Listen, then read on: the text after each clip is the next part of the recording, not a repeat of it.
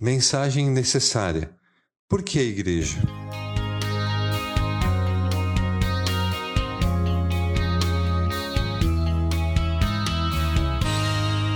A ordem de pregar o Evangelho foi dada por Jesus à sua igreja, ou seja, todos que um dia ouviram, creram e se entregaram à mensagem de Cristo devem contar aos outros o que aconteceu. Portanto, nosso Senhor deixou claro que ele criou a igreja justamente para essa importante missão. Não deixemos de reunir-nos como igreja, segundo o costume de alguns, mas encorajemo-nos uns aos outros, ainda mais quando vocês veem que se aproxima o dia. Hebreus 10, 25. A igreja é o corpo de Cristo e não um conceito moderno de corporação ou instituição. Um lugar que vivenciamos a comunhão que existe entre o Pai, o Filho e o Espírito Santo na obra redentora, no resgate do perdido. Ora, vocês são o corpo de Cristo e cada um de vocês, individualmente, é membro deste corpo. 1 Coríntios 12, 27. Ela é importante porque é nela que, apesar de ser formada por pessoas tão diferentes, nós podemos viver uma unidade, servindo a Ele e ao próximo na implantação e expansão do seu reino.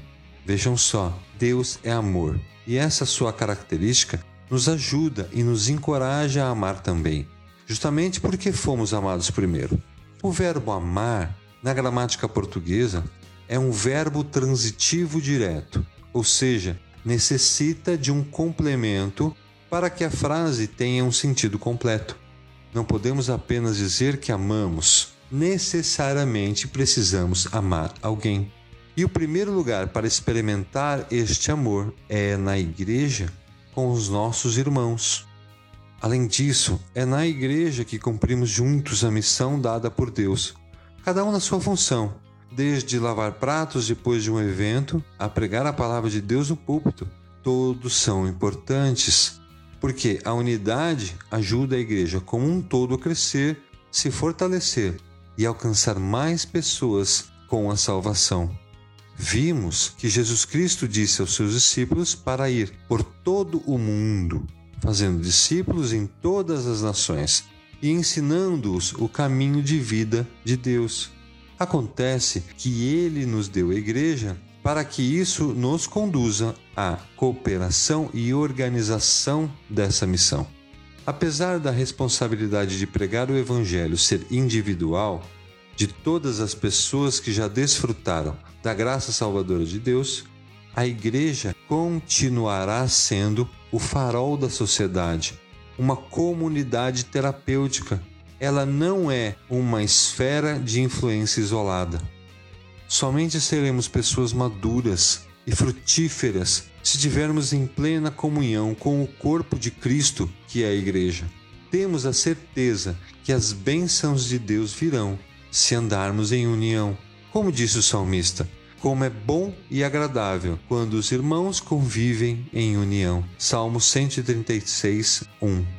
Muitas pessoas creem que não precisam de uma igreja para serem cristãos, que a igreja é um lugar repleto de pecadores. Acontece que essas pessoas estão certas sobre isso. Realmente a igreja é um lugar repleto de pecadores.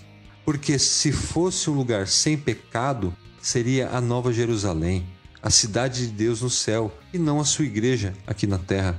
Aliás, o apóstolo Paulo diz que ele era o maior dos pecadores. Esta afirmação é fiel e digna de toda aceitação. Cristo Jesus veio ao mundo para salvar os pecadores, dos quais eu sou o pior. 1 Timóteo 1,15. Que possamos amar a igreja que Jesus inaugurou. Que possamos, apoiados por esta igreja, pregar o Evangelho, fazer discípulos, amar os irmãos. Alegrei-me com os que me disseram: Vamos à casa do Senhor. Salmos 122, 1.